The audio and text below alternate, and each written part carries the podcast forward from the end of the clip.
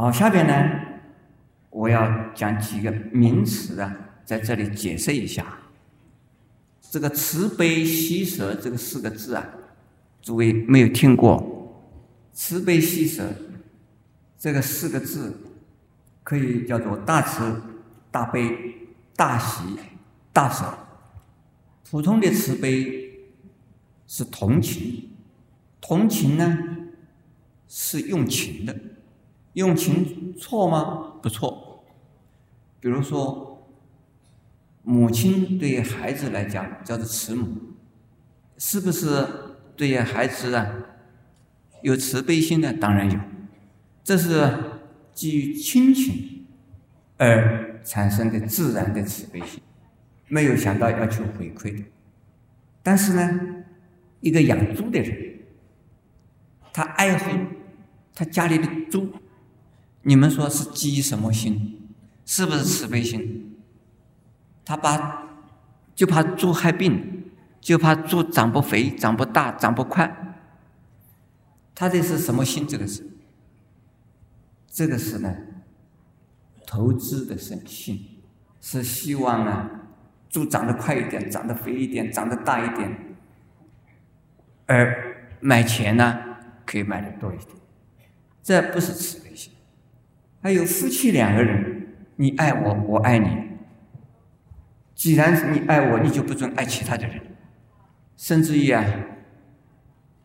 有的父亲呢妒忌自己的孩子，因为太太有了孩子啊，就把他的爱啊分给谁了？分给儿子去，分给孩子去了，先生所得到的关爱就少了。那这个叫做慈父，对不对？这个父亲嫉妒自己的儿子得到太太的爱，比自己从太太得到的爱更多，这种是不是叫慈父啊？是不是慈父啊？不是。凡是啊，男女之间的占有，男女之间的追求，这个只能够叫情爱，而不能叫慈悲。情爱往往是啊。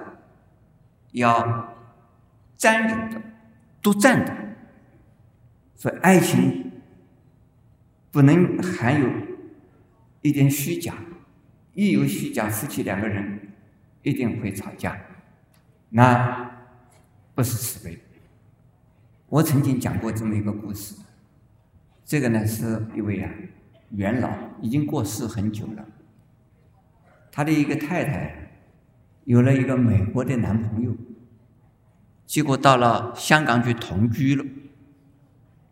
这位先生的朋友们呢，心里都很不服气，就跟他讲：“他说哎，老兄啊，你的太太跟美国人到美让香港去同居了，你怎么样呢？”他说：“我很欢喜。”他戴着什么？戴着绿帽子，他还在欢喜。人家你说欢喜什么啊？他说。我选中的太太，人家觉得也很好，表示我的眼光不错。再过了几个月啊，这个太太跟美国人呢，大概是因为性格不相投，文化不一样。哎，她又啊从香港回来了，又回到丈夫的跟前，她的丈夫。就为她接风，请了好多朋友来，好欢欢喜喜的欢迎呢。他太太回来，他的朋友们呢气得个要死，说你一个太太怎么没有出息？这不跑掉了？你还要回来的时候你不骂他一顿，你还要给他接风？他怎么讲啊？他说：“嗯，表示我这个丈夫是不错的。”他跑掉了以后啊，选来选去还是觉得我这个丈夫好，又回来了，所以我这个太太是不错的，还是看中了我这个丈夫，所以我应该欢迎他。哎，你们诸位先生们有这样子的信量吗？呃，不要讲有哦。但是这个故事啊是真的。而能够人做到这种程度，这个是究竟是傻呢，还是有智慧？你们说是傻呢，还是有智慧？啊，有智慧的人。但是诸位太太们呢，不要叫你的先生有智慧呀。太太们就是说，我要叫你有智慧。现在我跟美国人去同居，这可是我害了你们的了。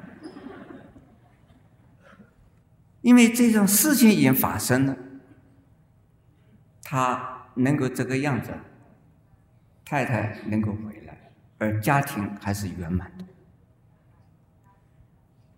太太的过失，原谅他，从此以后，这个太太。会非常的感恩先生的，从此以后，这个太太再也不会发生问题。这个叫做什么？慈悲，慈悲谁？这个先生是慈悲谁？你说，慈悲他的太太。这个先生是不是真正的爱他的太太？爱不爱？爱，他原谅他，慈悲他。我们现在的人之中有这样子的先生吗？很多的太太很羡慕这样的先生，但是我们的太太们，假如说先生在外边呢，被人家说了几句什么闲话，在你的耳根边上讲，说某某太太，你知道你的先生在外边搞什么鬼？你知道吗？你这个时候要怎么说？我家里的事，你不要多管闲事。这一句话一挡，先生听到了以后会怎么样？会感动。如果你这个醋坛子打翻了，你现在就跟他马上吵架，吵了要说你要跟我究竟结婚还是离婚？哎，你这个婚姻就亮起了红灯。先生也许根本就没有在外面有什么问题。而这是人家多嘴，人家多事。夫妻吵架是常事，旁人怎么劝架是什么？是多事。很多人就是多事啊。本来夫妻没有事，其他人给他挑拨是非，一下子家里边就发生事。那做太太的人要慈悲你的先生，你这个家就会很好。当然，你们今天听了我讲《法华经》之后啊，要做一个有智慧的人，要做一个有慈悲的人。但是遇到其他的人发生了这些，做了傻事了，要慈悲他。喜舍谁是什么？很欢喜，人家做了好事，得了光荣。我们要随喜、赞叹、欢喜。随喜的意思，比如说，我今天赞叹某一个人，那一个人不一定啊，就比你更强、更好、更有智慧。但是我没有赞叹你，而赞叹了他，因为我不知道你比他更强、更好，可是我知道了他。是不错的，所以我赞叹了他，我是没有赞叹错的，他是应该被赞叹。这个时候你应该是要生欢喜心。你说，好人总是啊受到好的赞叹。你说你要分一分欢喜，因为我也希望做好人。他做的这样的好的事，有人赞叹他，我也生了欢喜心。这个叫随喜，随喜的反面呢是妒忌。他他算什么？什么了不起？他不用好哎，他他都被赞叹的都都得奖了，那天下没有道理的了，这个公理都没有了了。如果这样子讲，那你是不慈悲，你是没有智慧，你不能够随喜。随喜的意思，凡是遇到好的事情啊，我。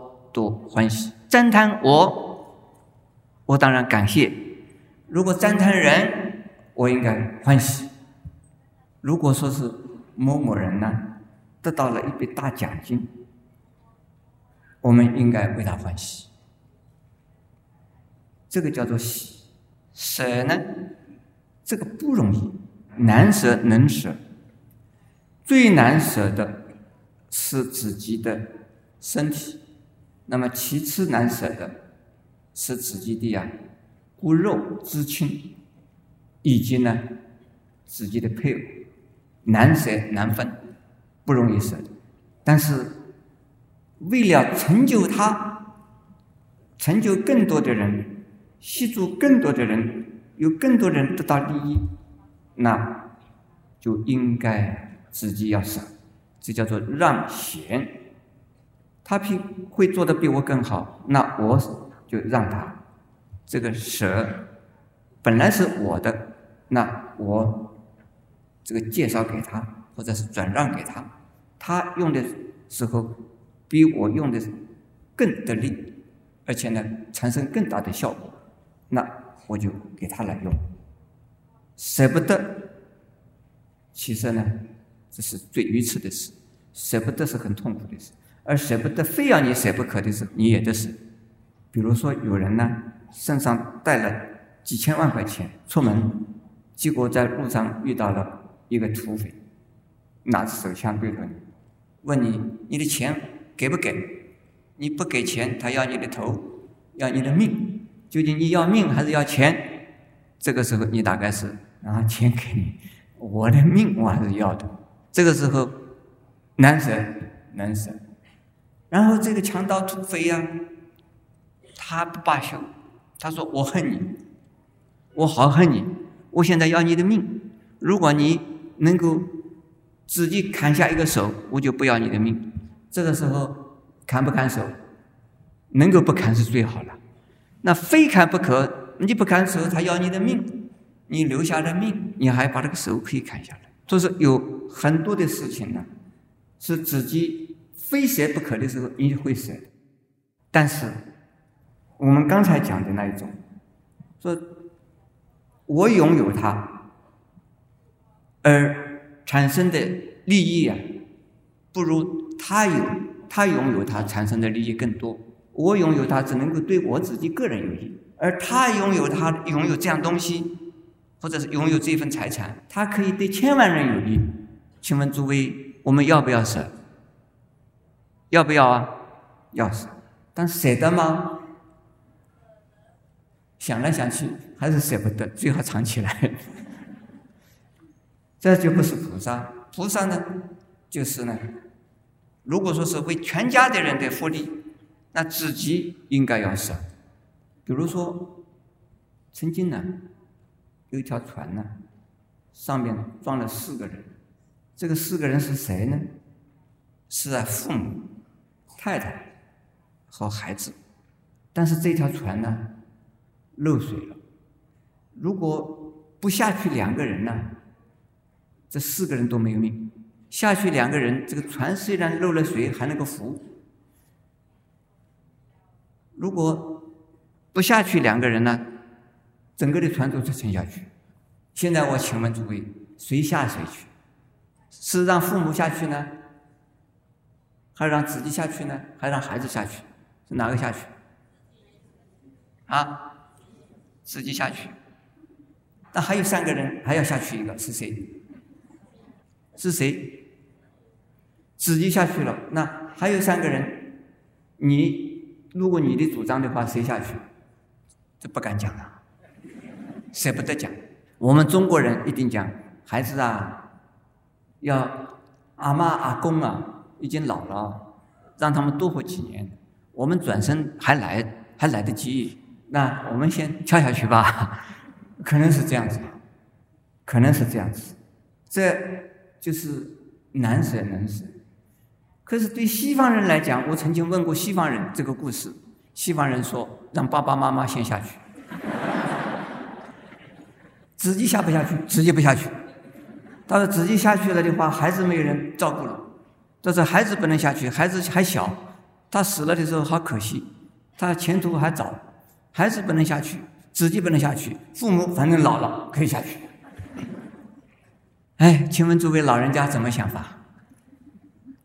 最好你们呃不要有这样子的船，不上这样的船，没有这样的事情发生。对于老人家来讲，应该怎么想？老人家一定比较好好说话。